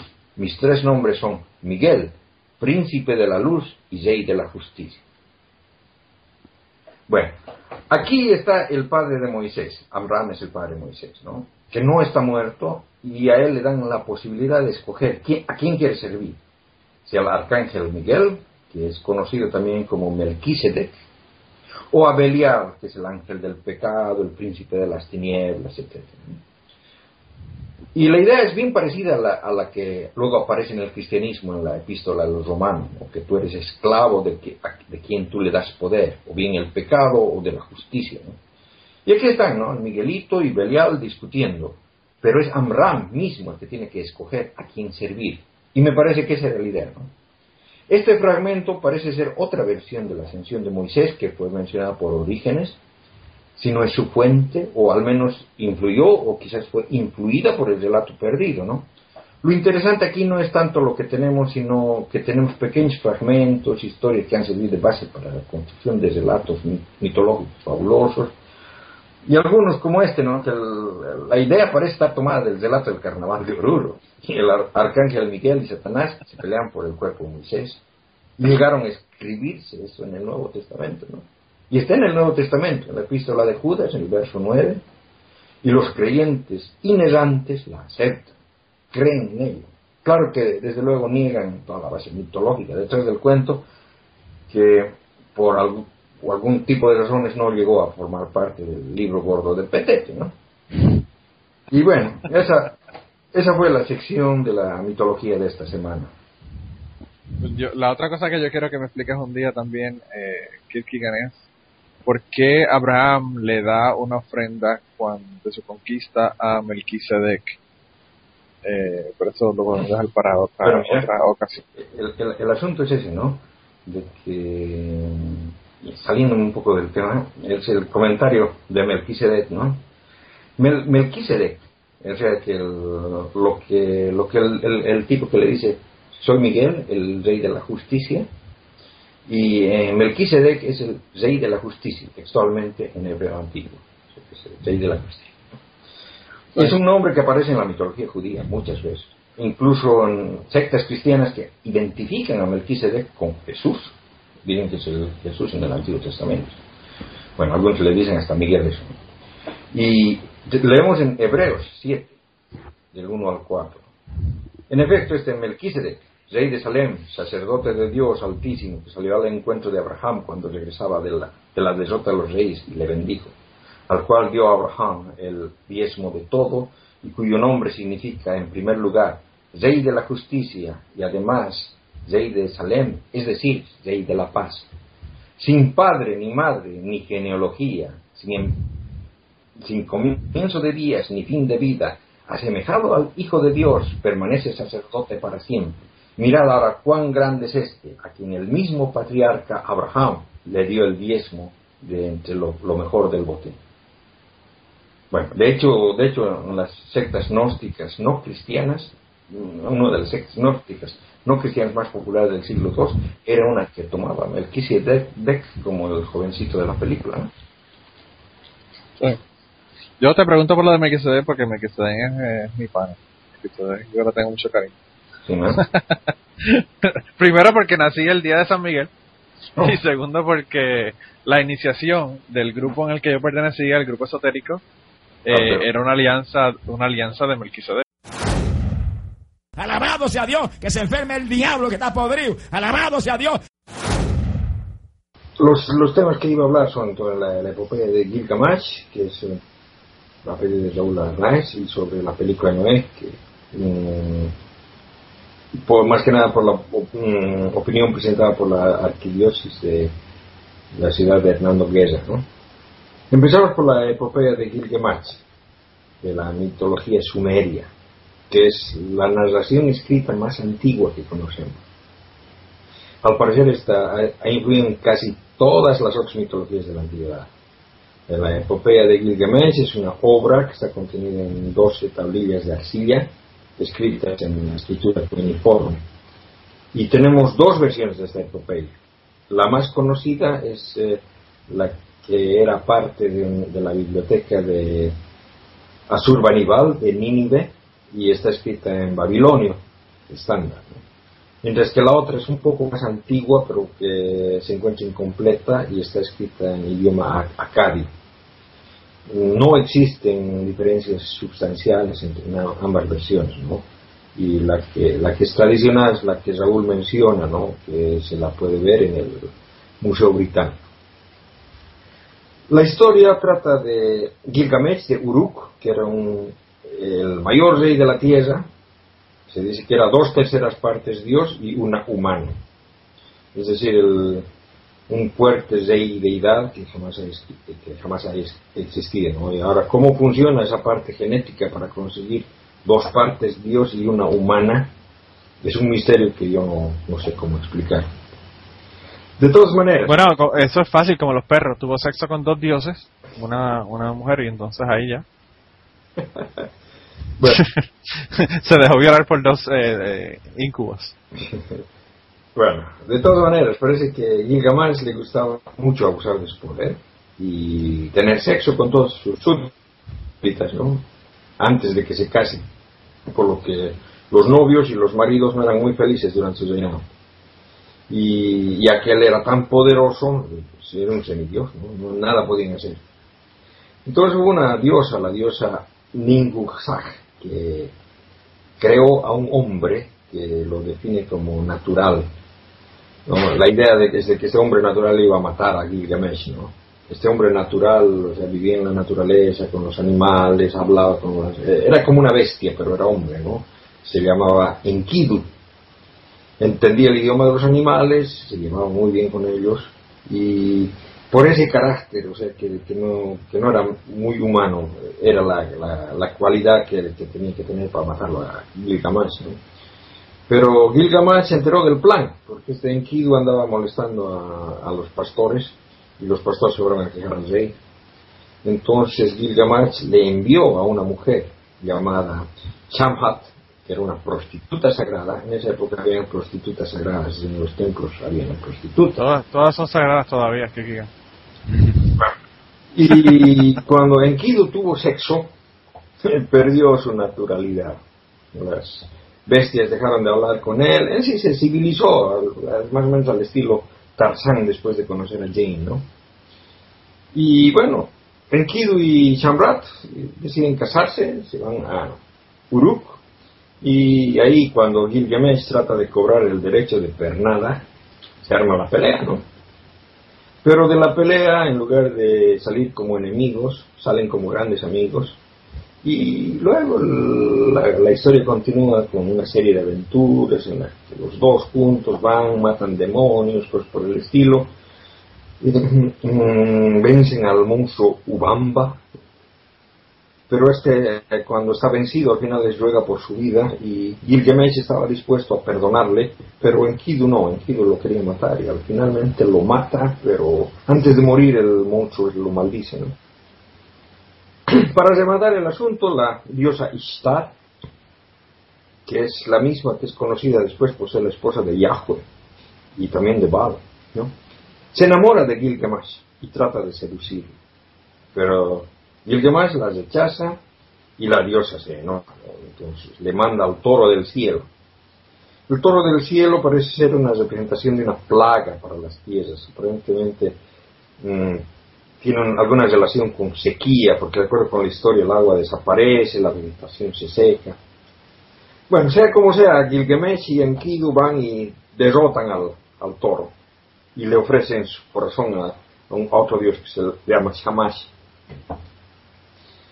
El resto de la historia trata, mm, más bien, eh, hoy, bueno, el asunto es de que los eh, dioses deciden que alguien tiene que pagar por la muerte de toro, ¿no?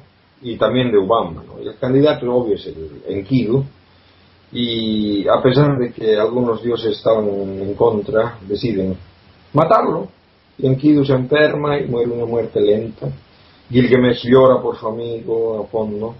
Y después el resto de la historia es la búsqueda que tiene por Gilgamesh por buscar la inmortalidad, ¿no? Porque ve que su amigo muere y él no quiere morir, entonces bus- va buscando la, la, mor- la inmortalidad. Y en este contexto es en el, en el que va y busca a Utanapistim, que es eh, el nombre en babilonio, tiene otros nombres en sumerio y Atrahadis en arcadio. ¿no? Él y su esposa son los sobrevivientes del diluvio universal, o sea que son el Noé. Eh, y como tales, como por haber sobrevivido el diluvio, se les ha dado la inmortalidad. Eh, de verdad, de hecho, son dioses solares, nada raro, o sea, qué mejor que el sol para vencer a la lluvia, ¿no? Bueno, es así como se presenta la, historia del diluvio. Eh, cabe decir que Gilgamesh viaja después a otros lugares míticos, en la búsqueda del árbol de la inmortalidad, viaja al mundo de los muertos, se va y habla nuevamente con Enkidu, lo trata de traer de nuevo al mundo de los vivos, pero eso, digamos, es eh, eh, digamos un final así medio raro, ¿no? El cuento del diluvio, que es en el que integra, ¿no? Es un cuento que está dentro del, del otro, ¿no? Y resulta de que en la, en la época del diluvio los dioses vivían junto a los humanos en la ciudad de Churupac. Y un día los dioses se aburren de los humanos y deciden matarlos, ¿no? Entonces realizan la terrible inundación. Pero Ea, uno de los dioses se compadece de Utanapistim ¿no? y le da las instrucciones para construir el arca, e- exactamente igual como leemos en la versión J de la Biblia. Y luego llega el diluvio, siete días y noches de lluvia, y pasa el diluvio, y Ustatamín al séptimo día ve como solamente en la punta del seso Nisir, donde se pose el arca, luego envía la paloma y la golondrina y el cuervo, al final el cuervo es el que nos regresa, y implica que las aguas han bajado, es decir, es el mismo cuento, no sale del arco, del arca, y ahí aparece el arco iris, que es el collar, collar de piedras preciosas de Ishtar, que, que, la, que coloca en el cielo como una promesa que nunca se olvidará del diluvio.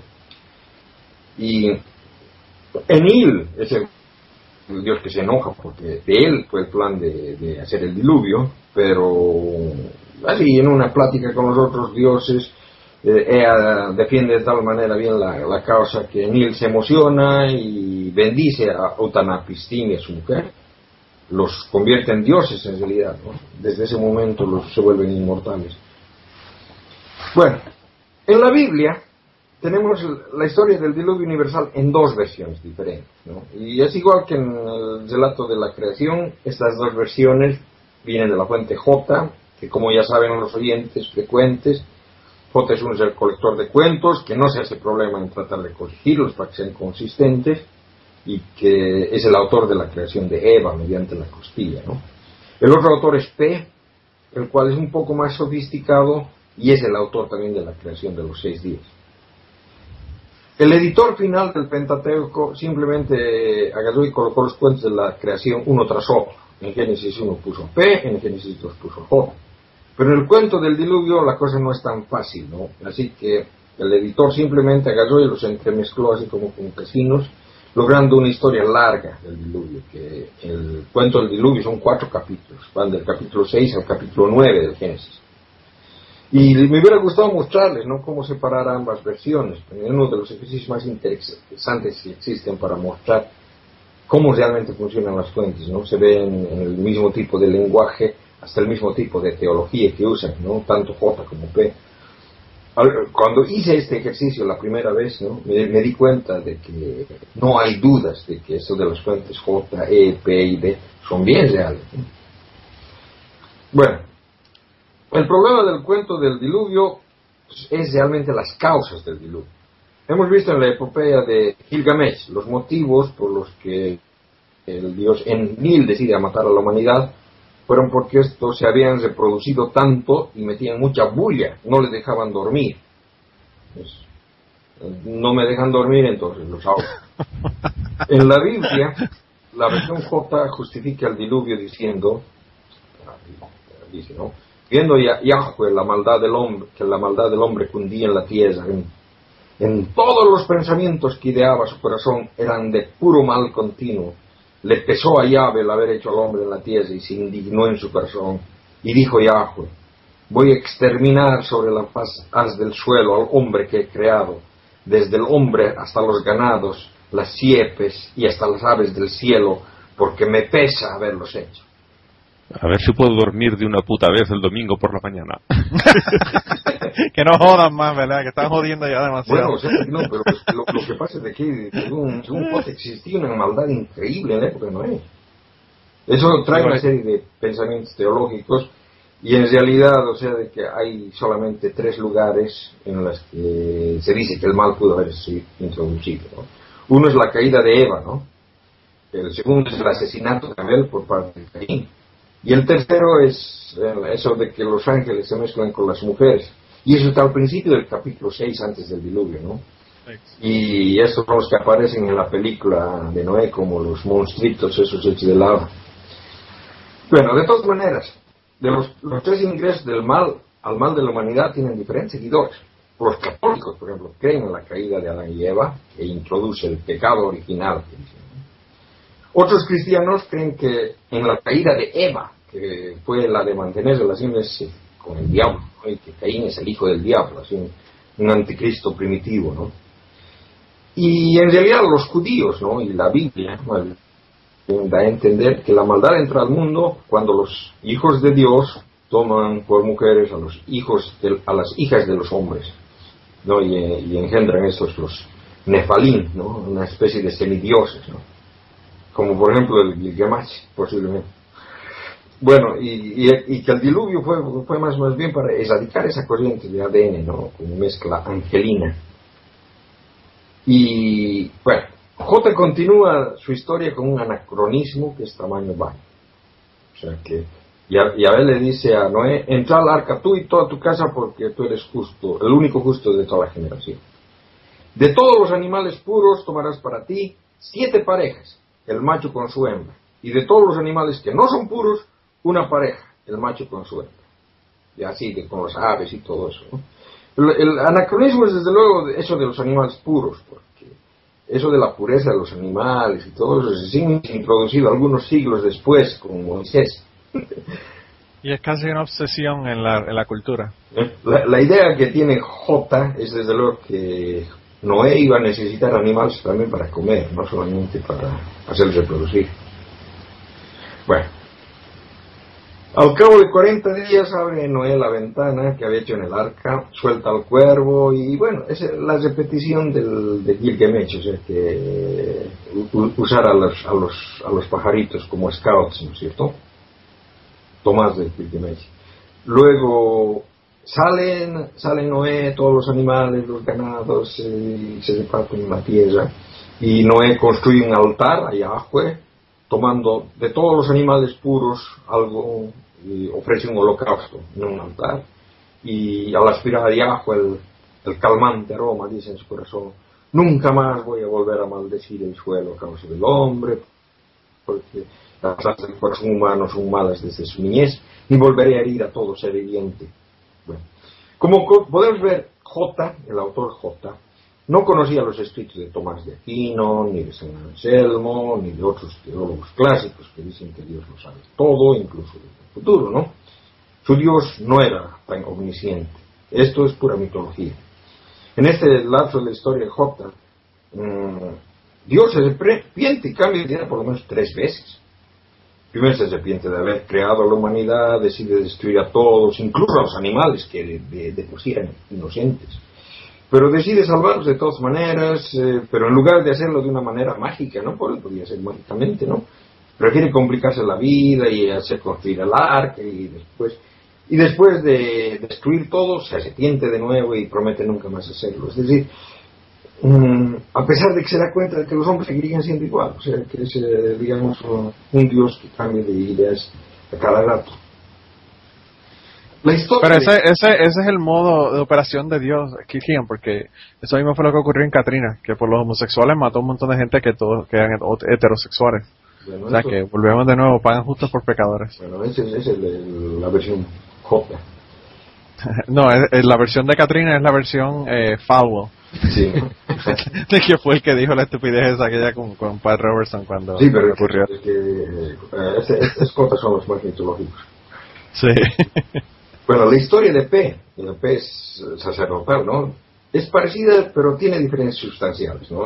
en esta historia comienza diciendo, esta es la historia de Noé, Noé fue un balón justo, cabal, andaba, andaba con Elohim, Elohim es el nombre que usa de Dios, o sea, usa el, usa el nombre Elohim, El Sadai, o solamente él, o sea, que no usa Yahweh hasta la época del Éxodo. ¿no? Bueno, Noé engendró tres hijos y ahí dice, ¿no? La tierra estaba corrompida en la presencia de Elohim, la tierra se llenó de violencias. El Sadai miró a la tierra y ahí estaba viciada porque toda carne tenía conducta viciosa sobre la tierra Dijo pues el a Noé, he decidido acabar con toda carne porque la tierra está llena de violencia y por culpa de ellos. Por eso aquí voy a exterminarlos de la tierra. Hazte un arca de, manera, de madera resinosas y bueno, le todo, todo la receta para, para que el arca, ¿no? Y él es el que dice también, de cada especie eh, meterás en el arca una pareja para que sobrevivan contigo y serán macho y hembra. Es decir, P repite las causas del, enojo de Dios de, de, otra manera, no menciona lo de los animales puros, impuros, y como, ven, como habían nombrado, usa los nombres Él para Dios en lugar de Yahweh. Y P es un poco, le gusta mucho la estadística y habla harto con números. Por ejemplo, dice, Noé contaba con 600, 600 años cuando acaeció el diluvio, las aguas sobre la tierra. El año 600 de la vida de Noé, el mes segundo, el día 17 del mes, ese día saltaron las fuentes del gran abismo y las compuertas del cielo se abrieron estuvo descargando la lluvia sobre la tierra 40 días, 40 noches. Y ahí vemos un idioma típico de P. Se repite la cosmovisión de su relato de la creación, las compuertas del cielo que se abren, las fuentes del gran abismo, ¿no? Mm, ese mismo día fueron al arca con sus hijos y todos los animales de cada especie entraron al arca. Y las aguas inundaron la tierra por un espacio de 150 días.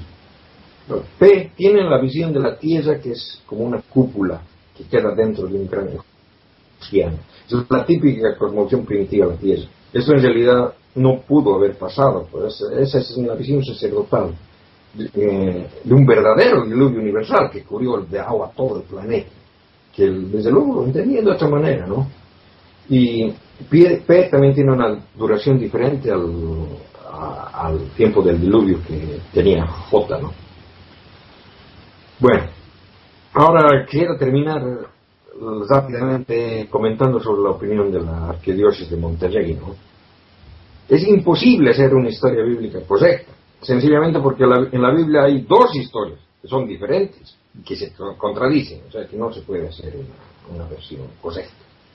o sea, de que la manera en la que, la, Dios toma la historia de Noé, en ese pequeño panfleto que, que soltaron, no es bíblica tampoco. Por ejemplo, en la Biblia no dice en ningún que digamos, Noé haya invitado a la gente a entrar al arca. De, hecho, en J, ni siquiera, ni siquiera Noé mismo iba a entrar, o sea, que es el último momento que Dios le invite a entrar. ¿no? Ahora, claro, que esos los ángeles caídos de Satanás, que no ayudaron a Noé. En esa época ni siquiera Satanás existía en la mitología judía. Ahora, las, la película habla de los vigilantes, ¿no? Los vigilantes en realidad son una imagen que aparece mucho después en la literatura gnóstica de los primeros años del cristianismo y claro, se los podría identificar tal vez con los Elohim que hablan los judíos antiguamente, pero tal vez no es lo mismo. O sea de hecho, me parece que no es lo mismo, porque Elohim, ¿cómo se llaman? Los neftalines, eran hijos de los ángeles y de mujeres humanas. O sea, eran tipos de dioses.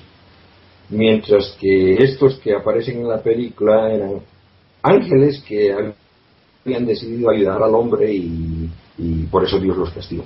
O sea que son dos cosas completamente diferentes. Esos ángeles que aparecen en la, Biblia, en, la película no aparecen en la Biblia, pero sí aparecen en literatura gnóstica mucho, pues, muy posterior. Y hay, hay bastantes referencias al gnosticismo en la película. Mm, cosas que, claro, no, no les va a gustar a los católicos ni a los protestantes modernos, pero eh, forman parte sustancial de la mitología, ¿no? Y ¿por qué no introducirla en una película? No, no le veo nada mal. A mí me gustó la película, aunque, digamos, no es tan buena como para, digamos, verla de nuevo. No, no le diría verdad.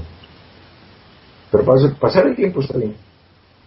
hay mucha gente que tú sabes que la están criticando y, yo en, en la página de Facebook de mi esposa vi una señora que estaba criticando eh, estaba criticando la película y dijo que ella de su maíz ni un grano, como decía la gallina, que ella no, que ella nadie, nadie le iba a hacer ir a ver esa película y bla bla bla porque no era fiel a la Biblia y es como tú dices, no, hay dos versiones, entonces ¿de qué estamos hablando? Eh, yo pienso que lo que ocurre con esto y yo lo que le estaba comentando a mi esposa es que las personas cuando escuchan esta historia del arca de Noé la escuchan en cuentos de niños en Sunday School, ¿verdad? En la escuela dominical. Y pues es un cuento de niños y se, y se quedan con ese cuento como se quedan con Blancanieves y los siete enanitos. Eh, eh, realmente no, después de adultos no leen el cuento de qué es lo que está ocurriendo. Eh, y cuáles son los detalles y que si que si no se emborrachó o no se emborrachó y ellos eso no lo saben porque eso obviamente es un cuento de niños no te lo van a decir esa es la otra cosa o sea de que el, el asunto de la, de la borrachera de Noé viene en, un, en una cuestión posterior, después del diluvio. Pero la cuestión es de que antes del nacimiento de Noé, su padre le, le llama a él Noé porque dice de que él va a ser el que va a traer la, alegría, la, trabajo, una. O sea que Noé no ha nacido para, para hacer la, la cuestión del, del arca, ni ha sido el sobreviviente. En realidad es- esa es la, la confusión de nombres, ¿no? O sea que si, si vamos a tratar de hacer concuasar lo que dice la Biblia con, con las tablillas de Gilgamesh, el que debería ser el Noé es el equivalente a un dios solar y ese es sin duda Enojo. Y Noé es el inventor del vino, o sea que es, eh, que es más bien, eh, son dos cosas, dos, dos, dos cuestiones diferentes, ¿no? que, se han entremezclado y bueno, Noé se ha quedado con, el, con, la historia del, del arca. Pues yo, yo, yo entiendo, lo entiendo eso, porque lo discutimos la semana pasada, pero lo que te quiero decir es que, que ni siquiera las personas leen la Biblia para saber esos detalles. Eh, y, y pues entonces luego se quedan con la idea esta que tienen de la, de la historia de cuando eran niños y, y, y realmente lo hemos dicho aquí mil veces, la gente que son cristianos no leen la Biblia. Y yo lo entiendo como una persona que es cristiano, no lee la Biblia porque ese es el libro, o sea, si, si toda tu mitología, y yo lo digo con premeditación a la y ventaja porque yo le encabrona que yo le diga mitología, si toda su mitología se basa en un libro, puñeta, por lo menos el libro léetelo, aunque no te leas más nada. Pero por lo menos el libro léelo para, para que sepas qué es lo que dice. Me, me gustó mucho John Stewart, eh, su, su comentario sobre, Ah, sí, sobre sí, lo sí, que... video. Y sobre todo esa mujer, había una mujer en el, en el programa este de, de John Stewart que la muestra que dice, ah, si yo recuerdo el libro, de, el, el cuento de Noé, de que cuando era niña, que viene el, que mete a todos los animales en el barco, viene el diluvio y después eh, aparece el, el arco iris y todos los... eh, y todos animales en y- y to- fila, en fila las parejitas de animales subiendo al arca. Sí, y, y todos, y todos vivieron felices y contentos, ¿no? El tipo dice, todos vivieron felices y contentos, bueno, todos murieron, los únicos que se salvaron fueron los pobres que quedaron Eso estaba gracioso. Todos los que no eran familia de familia de, de Noé, pues estaban contentos porque no estaban ya sufriendo nada más, ya se habían ahogado. Ay, No, y, claro, o sea, de que, eh, sí, sí, sí, yo, yo he visto muchas películas de mitología, mitología griega, mitología... O sea, películas de Hércules, de la, de la Ilíada, en tantas versiones que, que, que han salido. Y no todas, no todas siguen fielmente. O sea, que lo he visto al Perseo en diferentes versiones, que hay muchas que se parecen muy poco a lo que realmente dice la mitología. Y eso es, eso- Claro. nadie se ha quejado de eso, ¿no? Entonces yo no veo por qué se van a quejar por, por esta otra, ¿no? Desde que no le encuentro.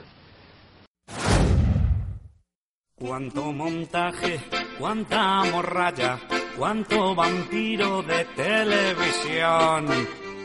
Brujas, monjes y videntes, estafadores de profesión. Curanderos que curan el SIDA, hay que joderse, cuánto cabrón.